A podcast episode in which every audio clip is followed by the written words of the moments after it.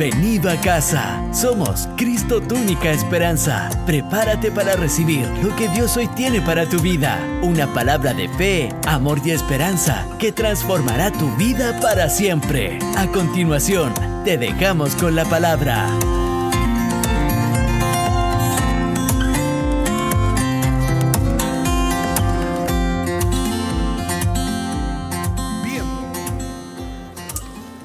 El domingo pasado? Levanten los que estuvieron el domingo. No, otra, otra voz. Otra voz. Los que no estuvieron, levanten la mano.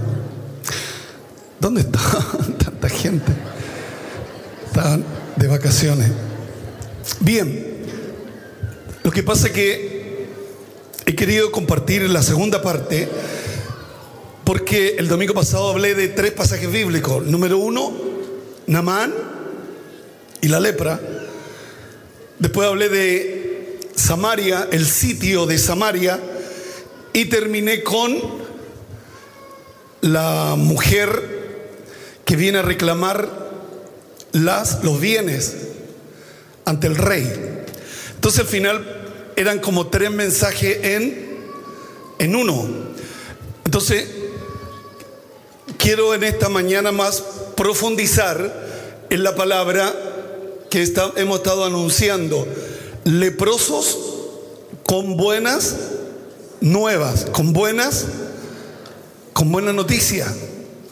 Entonces quisiera centrarme en, en- en esa palabra por cuanto nosotros los cristianos, al menos de acá de Chile, no nos gustan mucho las buenas nuevas, no nos gustan mucho las buenas noticias, no nos gusta mucho la palabra bendición, no nos gusta mucho que nos hablen mucho de la bendición. Entonces, quiero, quiero profundizar ahí. Yo creo que cuando alguien se conoce a Cristo, cuando alguien conoce a Dios, los que deberían enojarse son las compañías de tabaco, porque ya no fumamos más. ¿Sí o no? No sé usted, pero yo fumaba antes de conocer a Cristo. Entonces cuando dejé de comprar cigarros, ¿quién se enoja? Porque conozco a Cristo. La compañía de tabaco. Por eso yo bebía grapa, mala la grapa, pero no me daba para más. Cuando conozco a Cristo, ¿quiénes deberían haberse enojado? Las licorerías, ¿verdad? Porque ya no compramos más licor, usted no compra más vino, usted no compra más cerveza, me imagino que usted ya no compra, no toma más cerveza. Entonces, ¿quiénes deberían enojarse al cambio que usted tiene? Los empresarios de afuera, la- las tabaquerías, los, todo lo que son las botillerías, deberían molestarse porque usted hoy ya no, no invierte su dinero en vicios.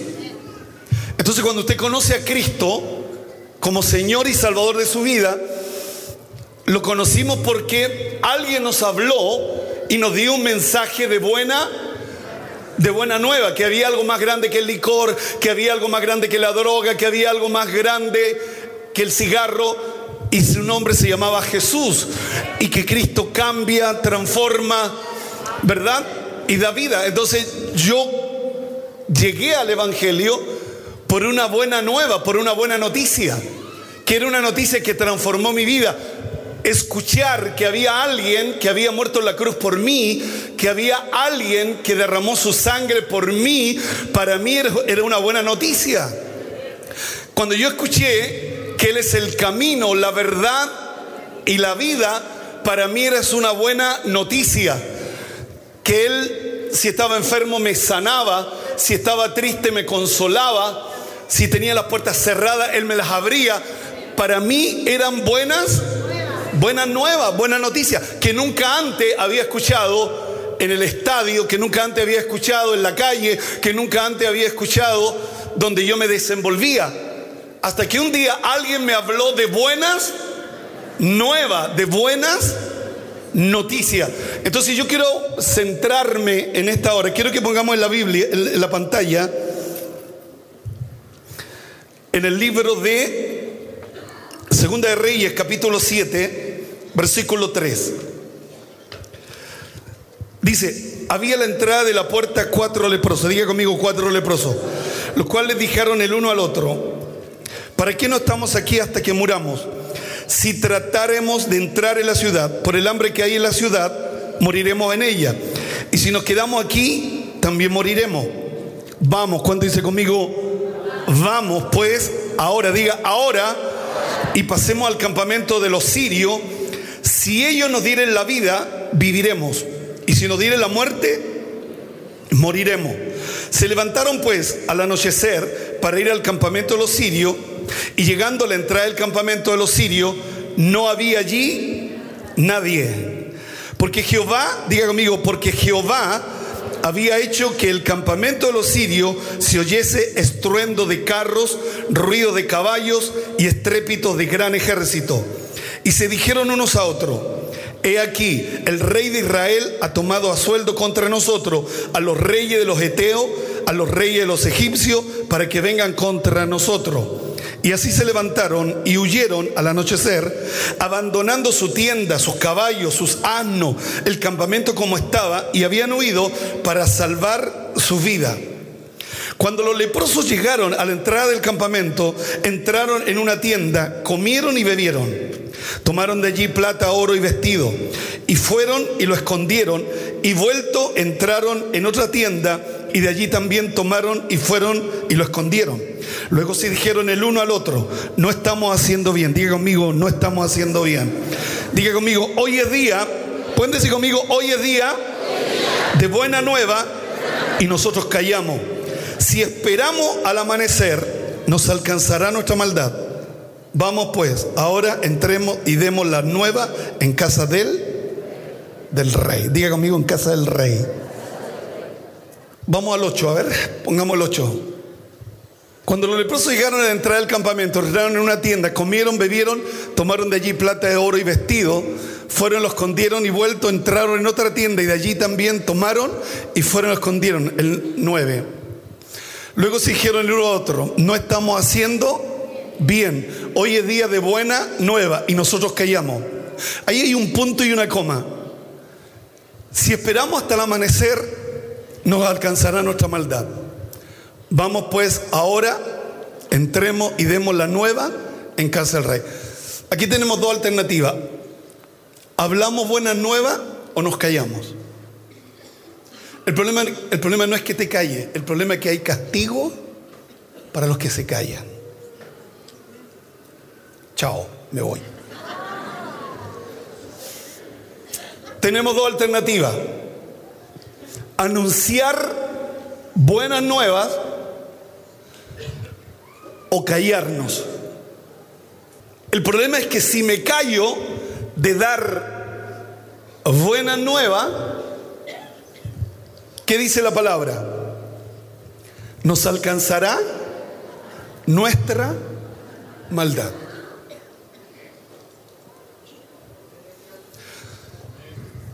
Usted y yo hemos sido llamados para dar buenas nuevas. Si yo me callo, no, no está bien. Pónganse conmigo, no, no está bien. Entonces, si yo me callo de dar buena nueva, no es tan simple. No, no es tan simple. El problema es que me va a alcanzar mi maldad. Y es terrible que me alcance mi maldad estando consciente que tengo una buena noticia y que yo callo y que yo me la guardo.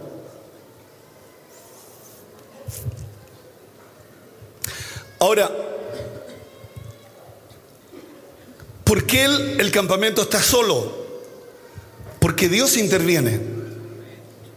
Dios se metió en el asunto y hay una versión que dice, Dios pues el Señor había hecho que el ejército sirio escuchara el traqueteo de carros de guerra a toda velocidad, el galope de caballos y los sonidos de un gran ejército que se acercaba. Otra versión. Resulta que el Señor había hecho resonar en el campamento sirio un estrépito de carro y caballos al fragor de un gran ejército. Dios había hecho que el ejército de Siria escuchara ruido como de carro de guerra, de a caballo y de un gran ejército. Entonces, ¿cuál es el tema de yo no dar la buena nueva, de darle una buena noticia? Porque tengo temor que no se cumpla la buena noticia. Pero aquí donde Dios interviene y es Dios quien hace que el ejército de Siria escuche una distorsión del oído, una ilusión acústica causada directamente por Dios. Entonces cuando yo le digo, Dios te va a bendecir, yo suelto la palabra, pero es Dios quien interviene para cómo hacerlo. Dios lo hace. Dios interviene. Imagínense, el ejército de Siria estaba todo ahí sitiando Samaria. Dios interviene de tal manera que Dios permite que haya una, una distorsión en el oído de todo el ejército. Ahora, por eso el, que se apoyaba en el rey de, Siria le dijo de, de, Israel, aunque Dios abriera las ventanas de los cielos, esto sería así, sino no, porque era imposible. Literalmente era imposible. Lo que hoy costaba mucho, mañana no va a costar nada, dijo Eliseo. Pero Dios, y ese es el tema de Dios. Y aquí yo quiero engrandecer la grandeza de Dios. Que usted no sabe cómo Dios lo hace. Que usted no sabe cómo Dios interviene. Que usted no sabe lo, el plan que Dios tiene para manifestar su gloria en medio de nuestras debilidades. En medio de nuestra debilidad, el poder de Dios se manifiesta de manera extraordinaria, poderosa. Entonces Dios interviene. Cuéntese conmigo, Dios interviene. Entonces cuando llega estos cuatro leprosos, ellos dicen, no estamos haciendo lo que es correcto. Hoy es un día de buena noticia y nosotros callamos y esperamos hasta que amanezca, si no vamos a ser castigados. Otra versión dice, no estamos actuando bien, hoy es día de buena noticia y nosotros las guardamos. Otra versión, esto no está bien, hoy es un día de buena noticia y nosotros lo hemos, no lo hemos dicho a nadie. Samaria que estaba sitiado, pero ellos no sabían que el, que el campamento literalmente estaba vacío del ejército de Siria. Y Dios usa cuatro, literalmente cuatro leprosos. Diga conmigo, cuatro leprosos. Todos sabemos cómo le vino la lepra a Gesi, porque él siguió a Namán. ¿Se acuerda del mensaje el domingo? Y, y yo le decía que que Eliseo le dijo a Namán no quiero ningún regalo. Y él fue detrás diciéndole que Eliseo lo mandaba para que le diera los regalos. Y, yo le explicaba el día domingo, que, que muchas veces Namán se iba con el pensamiento, me voy limpio, me voy con todos los regalos y más encima, y más encima, no me pide nada. Y de repente aparece Gessi corriendo detrás de él diciendo, que Eliseo le había dicho que le entregara los regalos. Entonces muchas veces nosotros mismos anulamos, y digo nosotros, no, no usted, nosotros muchas veces anulamos la grandeza de Dios por nuestras actitudes que no son correctas. Dios quiere hacer cosas extraordinarias, Dios mueve su mano poderosa, pero muchas veces una actitud nuestra echa a perder todo lo que Dios está haciendo. Y gente que, dice al final son todos iguales. Todos son iguales. Cuando al final fue el criado de Eliseo. Que Dios nos ayude. Que Dios nos bendiga. Que Dios nos dé la fuerza. Mire lo que dice la Biblia. Segunda Reyes, pongámoslo. 527. Segunda Reyes 5:27. Por tanto, la lepra de Namán se te pegará a ti y a tu descendencia para siempre. Y salió delante del leproso, blanco como la nieve. ¿Quién se lo dice eso a Gesi? Eliseo, el profeta. Y aquí quiero que nos entendamos nosotros los profetas, los que somos profetas, que la última palabra no la tiene Gesi, la tiene Dios. Es absolutismo pensar que la última palabra la tenemos nosotros los profetas y lo que decimos se cumple. ¿Se acuerdan de Elías cuando le dijo al rey, ordena tu casa porque te vas a morir? Y él vuelve su rostro a la pared y empieza a llorar y le dice a Dios, Dios, acuérdate que he hecho las cosas que te agradan. Y Dios le dice al profeta, devuélvete, que le doy 15 años más de vida. La última palabra la tiene Dios, no la tiene el profeta. La última palabra. Y no estoy en contra de los profetas, no. Creo, creo que nosotros debemos entender que la última palabra la tiene Dios.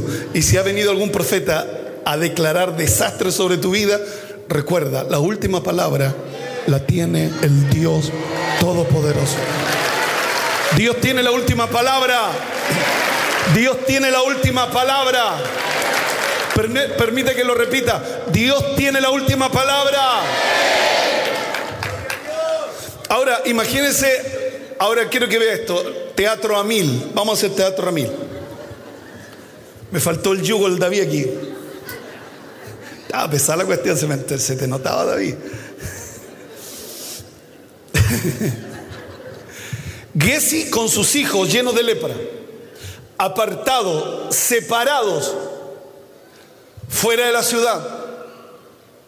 Ellos dicen, si nos quedamos aquí nos morimos, si vamos a Samaria nos morimos por el hambre que hay en Samaria, pero si vamos de los sirios, tal vez nos den la vida o tal vez nos maten.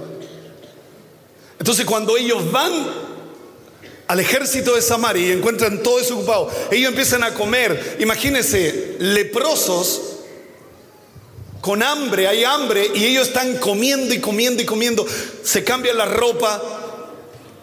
Y aquí donde me imagino que es Gesi el que razona y el que dice, no, no estamos actuando bien. Y ahí donde yo quisiera hablar en esta mañana. No estamos actuando bien. No estamos actuando bien. Hoy es día de buena noticia y nosotros las guardamos. La pregunta es, ¿por qué Gessi razona? Porque yo me imagino a Gessi mirando, conversando con sus hijos, que sus hijos por culpa de Gessi, por la actitud de Gessi, se llenan de lepra. Y cuando ellos encuentran esta oportunidad, literalmente, y comiendo y vistiendo, y el dinero y, la plata y todo, ellos piensan en Samaria, que Samaria tiene hambre. Y cuando ellos analizan y dicen que lo que nosotros estamos haciendo no está bien, aquí es donde yo pienso, esto no lo, no lo va a encontrar en la Biblia, es donde yo decía el domingo, Jesse razona de esta manera, yo antes me he encontrado en esta situación. ¿Dónde está el David? Yo me encuentro a Gessi pensando, analizando y diciendo, yo me he encontrado en esta situación antes. Con ropa, con vestido, cuando él siguió a Namán. Y él sabe que por causa de eso, él perdió el privilegio de estar al lado de Eliseo, del profeta, del hombre de Dios. Y él sabe que perdió esa oportunidad, pero ahora él tenía una nueva oportunidad. Y yo hablaba el domingo de, la segunda oportunidad que Dios nos entrega. Pero para que venga la segunda oportunidad, tú y yo tenemos que razonar que, las experiencias de ayer no podemos repetirlas. O sea, tú y yo no podemos seguir viviendo repitiendo las experiencias, sino que tú y yo tenemos que aprender de las experiencias. Tenemos que aprender del dolor, de estar apartado, de estar separado, de estar alejado, de, de ser visto como parias, separado de la ciudad, porque son leprosos. Y por eso muchas veces Dios nos hace pasar por momentos difíciles. Por eso Dios no, nos hace pasar por momentos en que empezamos a perder cosas. Para no volver a repetir todo lo, lo que antes habíamos vivido. Porque Dios tiene pensamientos de bien para nosotros. Los pensamientos de Dios son pensamientos de bien para nosotros. Pero cuando tú y yo no crecemos, no maduramos y solo estamos preocupados de las cosas materiales, lógicamente que Dios nos va a hacer pasar por momentos difíciles. ¿Para qué? Para que tú y yo me dé cuenta, nos demos cuenta que primero debemos buscar el reino de Dios y su justicia y que lo demás va a venir por añadiduría. El problema es que tú y yo ponemos en primer lugar la añadiduría, el negocio, el trabajo y en el segundo lugar ponemos a Dios. Y Dios es celoso. Dios es celoso. La Biblia dice, busca primero, diga conmigo primero, el reino de Dios y su justicia. Y lo demás te va a venir. Las ganancias te van a venir, los negocios te van a venir, el buen trabajo te va a venir, la bendición de Dios te va a venir a causa de que tú estás buscando a Dios con todo tu corazón. ¿Cuánto lo creen, hermano? Dios es bueno. Dios es bueno.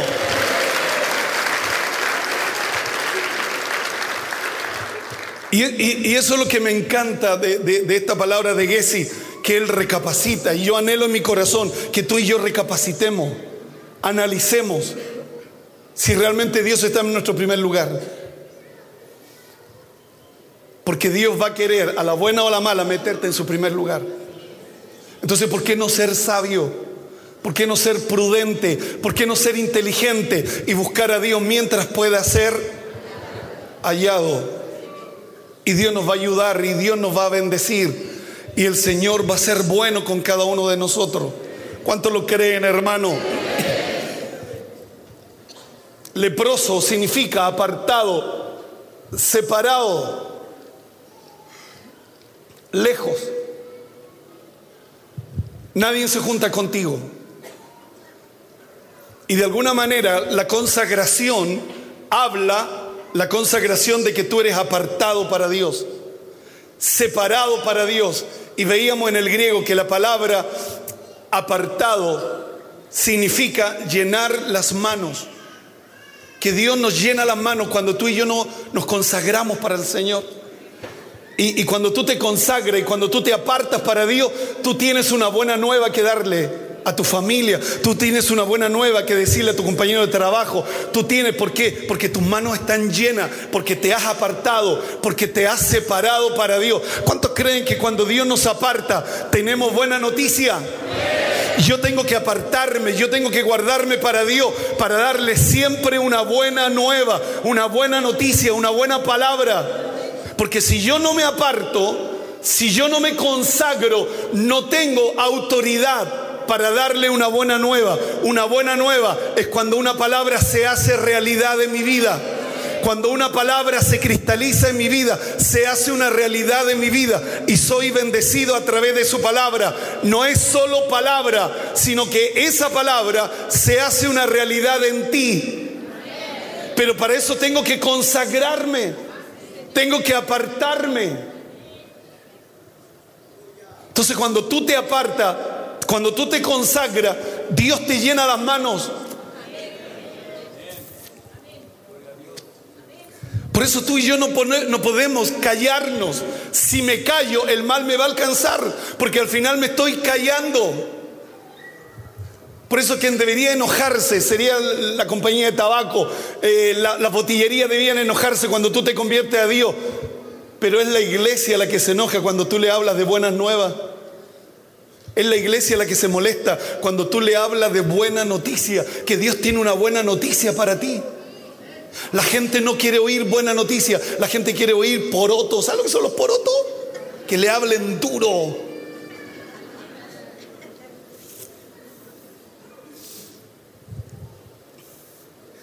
Yo tengo que apartarme. Yo tengo que esconderme con Dios para darle una buena una buena nueva, una buena noticia. ¿Cuántos quieren oír una buena noticia? Quiero que busquemos Joel. No, primero, Segunda de Reyes 8.1. Segunda de Reyes 8.1. De ahí vamos a Joel.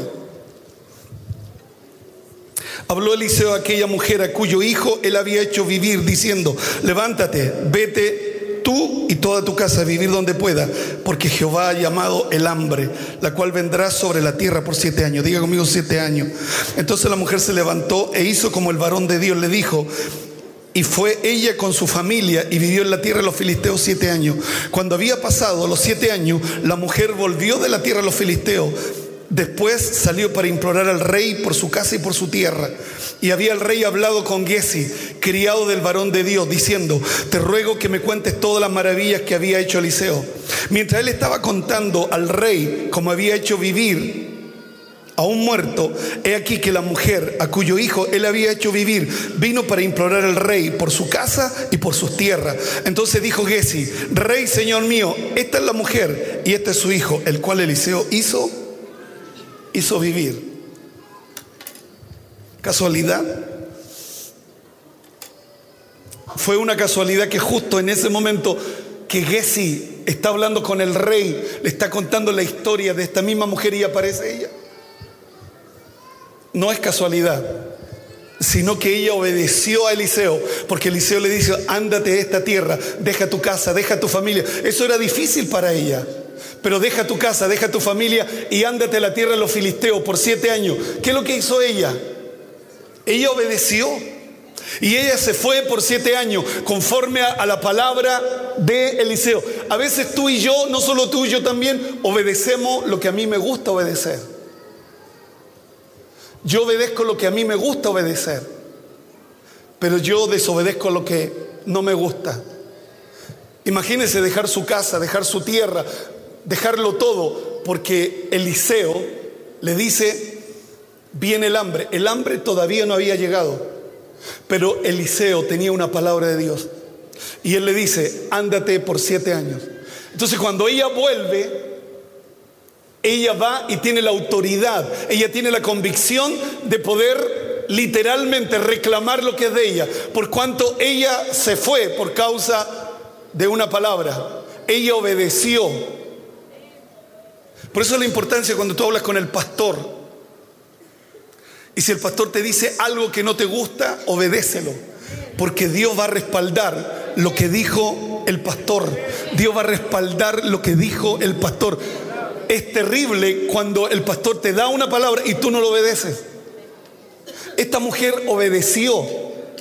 Eliseo no habló con el hombre, no habló con el marido, habló con ella y le dijo a ella, ándate de esta tierra por siete años, ándate. Y ella obedeció. Imagínense, dejarlo todo. Por causa que Eliseo le dijo, pero esta mujer le había hecho a Eliseo un, un lugar donde él pudiera estar en Sunem entonces Eliseo de alguna manera quiere recompensar todo lo que ella se había preocupado por él y por Gessi. Entonces cuando viene esta mujer a hablar con el rey, no es una casualidad. Los ángeles de Dios toman los medios, diga conmigo los ángeles. Esto no es casualidad. Dios vive y participa en los asuntos diarios de sus hijos. Los ángeles guardianes siempre están en la actividad para proteger, dirigir a quienes están bajo su cuidado. Ella llegó en el momento preciso. No solo le devolvió su casa, su tierra, sino que le recompensó con los siete años que ella no estuvo en su tierra. Que Dios nos bendiga. Cuando tú y yo obedecemos, Dios te va a recompensar. Cuando tú y yo obedecemos, no perdemos. Señoras y señores, no perdemos porque pareciera que esos siete años que ella perdió, no los perdió, porque la voz del rey dijo, devuélvanselo, todo lo que ella perdió, devuélvanselo. ¿Cuánto dice conmigo? Voy a llegar en el momento preciso cuando obedezco. Hermano, esto es tremendo. Cuando tú obedeces, tú vas a llegar no atrasado, tú vas a llegar en el momento preciso.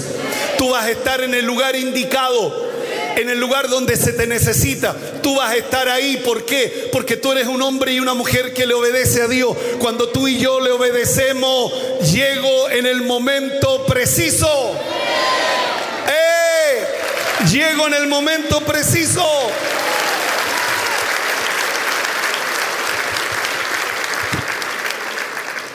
¿Cuánto dice conmigo momento preciso? Ahora pongamos Joel 2.25. Joel 2.25, mire lo que dice la Biblia. Y yo restituiré los años que comió la oruga, el saltón y el revoltón y la langosta, mi gran ejército que envié contra vosotros. Comeréis hasta saciaros y alabaréis el nombre de Jehová vuestro Dios, el cual hizo maravillas con vosotros y nunca jamás será mi pueblo avergonzado. Déjela hasta ahí. Comeréis hasta saciaros y alabaréis el nombre de, Jehová nuestro Dios, el cual hizo maravilla. Él quiere hacer maravillas. Entonces yo quisiera contar de este minuto, empezar a profetizarle a usted. Dios te va a restituir. Ahora, todos sabemos el tiempo que estamos viviendo en Chile. Todos sabemos. Pero Dios no depende de lo que Chile está viviendo.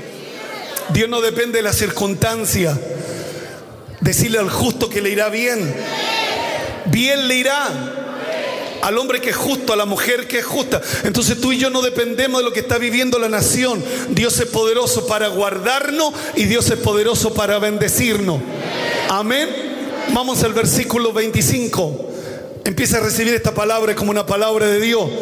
Y yo restituiré los años que comió la oruga, el saltón, el revoltón y la langosta, mi gran ejército que envié contra vosotros. ¿Cuándo dice conmigo? Dios me va a restituir. Le tengo una buena noticia. Le tengo una buena nueva. Si yo callo, me puede alcanzar la maldad. No puedo callar, no puedo ir contra mi naturaleza. Dios es bueno, Dios es grande, Dios es extraordinario, Dios hace maravillas. ¿Cuántos creen que Dios hace maravillas?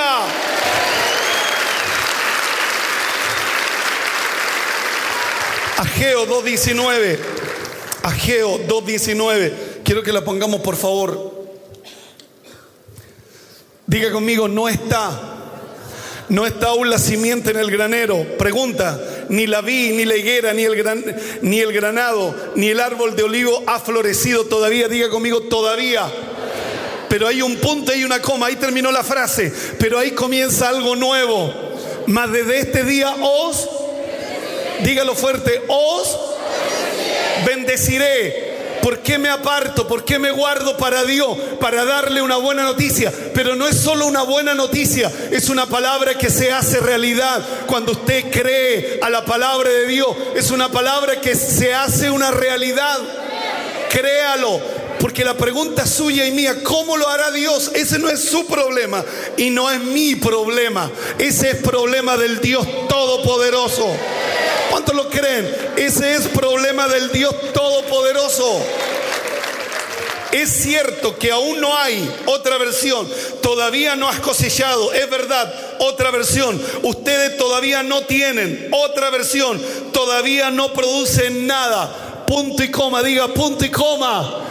Mas desde este día os bendeciré. Dios te quiere bendecir, Dios te quiere ayudar en los momentos más difíciles de una nación, Dios se quiere glorificar haciendo maravilla en medio de su pueblo. ¿Cuántos lo creen? Desde hoy hacia adelante. No importa lo que pasó de aquí hacia atrás. ¿Cómo se conoce un profeta? Que lo que dice se cumple. Y usted tiene que creer. Por eso, ¿cuál era el mensaje de, fin de año? creer en Jehová vuestro Dios y estaremos seguros. Dios nos va a guardar, Dios te va a proteger, Dios nos va a ayudar, pero creer en el profeta y seremos prosperados. Hay una realidad, hoy no hay nada. Nada, todavía. Todavía no hay nada. Más desde este día os bendeciré. Dios nos va a bendecir. ¿Cuántos lo creen, hermano? Dios nos va a bendecir.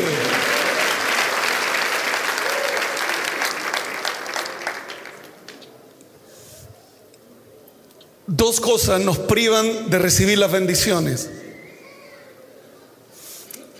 Y la número uno es cuando el hombre que se apoyaba en el rey, él dijo, aunque Dios abriera los cielos, sería así, si no, no. Y la segunda incredulidad es del rey, porque cuando aparecen los cuatro leprosos diciéndole, el campamento de los sirios está desierto, el rey no cree. Y el rey dice esto, voy a declararle lo que nos, ha, lo, que nos han hecho los sirios. Ellos saben que tenemos hambre.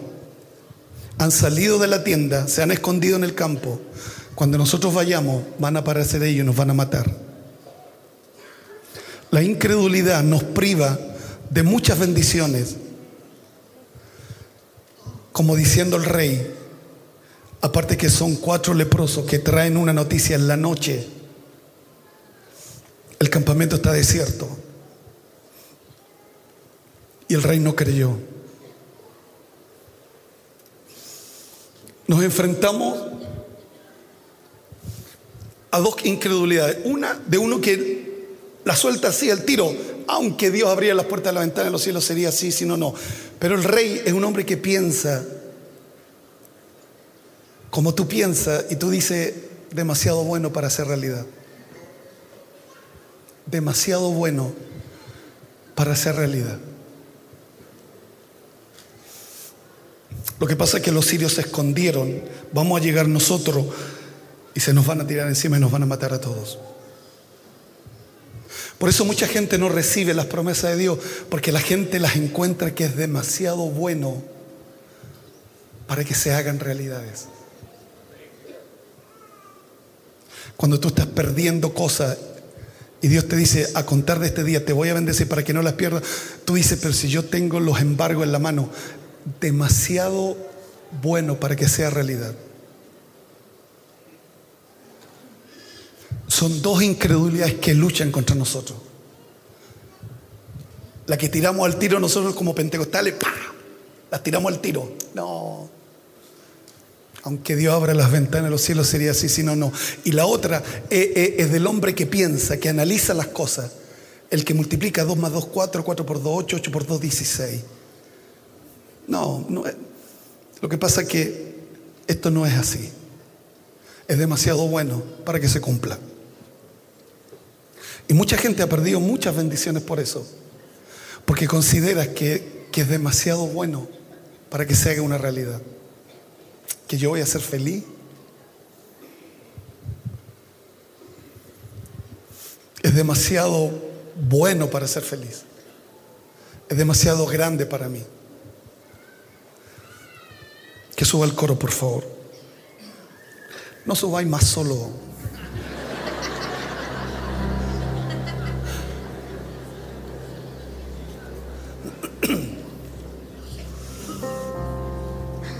La gente que, que, multiplica, la gente que piensa, le juega tan en contra su conocimiento. Porque la fe comienza cuando, cuando tú no puedes. Ahí comienza a orar. Entonces tú has tratado de, de, de una o de otra manera salir adelante. Pero esa palabra usted tiene que vivirla este año. No está aún, todavía, diga conmigo, todavía. Mas desde este día el Señor nos va a bendecir. Señoras y señores, soy un leproso dándole buenas noticias, dándole buenas noticias dándole buena noticia que Dios es bueno, que Dios es grande, Dios es extraordinario, Dios sana, Dios liberta al cautivo, Dios levanta aquel que está caído, porque Él es extraordinario. Nada hay imposible para Dios, todas las cosas son posibles para aquel que cree. Y si usted cree, Dios lo va a hacer. Es la fe, la convicción de lo que no se ve, pero sí de lo que tú y yo esperamos. Dios tiene algo grande para nosotros. Dios quiere que tú y yo creamos. Creamos que a contar de este día domingo, Dios te va a bendecir. No me pregunte cómo lo va a hacer. Hasta aquí llego yo soltándole una palabra. El resto viene de lo alto. Dios lo va a hacer en el momento oportuno, en el lugar indicado. No será una casualidad. Dios trabajando para que te alcancen las bendiciones del Dios Todopoderoso. ¡Eh! Dios lo va a hacer de nuevo. Dios lo va a hacer de nuevo. Soy un leproso dándote buena noticia. Me he apartado, me he guardado para Dios, para poder declararte. A contar de este día, Dios te va a bendecir. A contar de este día, Dios te va a ayudar. Dios lo va a hacer. El Señor lo va a hacer. Y quiero terminar con esto. La otra incredulidad es la del rey, del hombre que piensa, el que calcula, el que argumenta. ¿Sabe lo que pasó con el primero? Eliseo le dijo, lo vas a ver, pero no vas a comer. Eliseo le dijo, por, por causa de la incredulidad, si el problema no es que seamos incrédulos y no nos pasa nada, el problema es cuando tú y yo somos incrédulos. Eliseo le dijo, tú lo vas a ver, pero no vas a comer. Y dice que lo pisaron, lo pisotearon y murió aplastado. Por cuanto no creyó a la palabra de Dios. Lo aplastaron. Literalmente. Muchas de nuestras decisiones de nuestras malas decisiones nos traen consecuencias, como muchas de nuestras buenas decisiones nos traen bendiciones. Y esta mañana el Señor te ha traído para decirte, tengo una segunda oportunidad para que creas y que pienses que un día fuimos leprosos. Fuimos leprosos, pero que Dios nos apartó si callamos, no alcanzará nuestra maldad. Nos alcanzará nuestra maldad. Ese es el tema. Y nosotros somos una iglesia que predica buenas nuevas, buenas noticias. Quiero que usted viva esta palabra. Si tú y yo nos consagramos, Dios va a llenarte las manos. Lo contrario de llenar las manos son manos vacías. ¿Y por qué manos vacías? Porque no queremos consagrarnos. Uno con manos vacías puede luchar, puede aguantar, uno puede tolerar y seguir viviendo. Pero cuando tú te consagras, la promesa es que Dios te llena las manos. Lo contrario de llenar las manos son manos vacías. ¿Y por qué manos vacías? Porque no quiero consagrarme. Es tan simple como eso. No, no le busque teología, hermenéutica. Es tan simple como eso. Si me consagro, si no me quiero consagrar, manos vacías. Y no le echemos la culpa a nadie. O sea, ¿De quién depende la bendición? De que yo tome la actitud de poder recapacitar. No está bien lo que estoy haciendo. No es correcto lo que yo estoy haciendo. Pasen por favor. No es correcto lo que yo estoy haciendo. Sino que necesitamos que Dios nos llene las manos. Pero para eso tengo que consagrar. Gracias por compartir con nosotros. Esperamos que hayas sido bendecido por esta palabra. Siempre serás bienvenido a casa.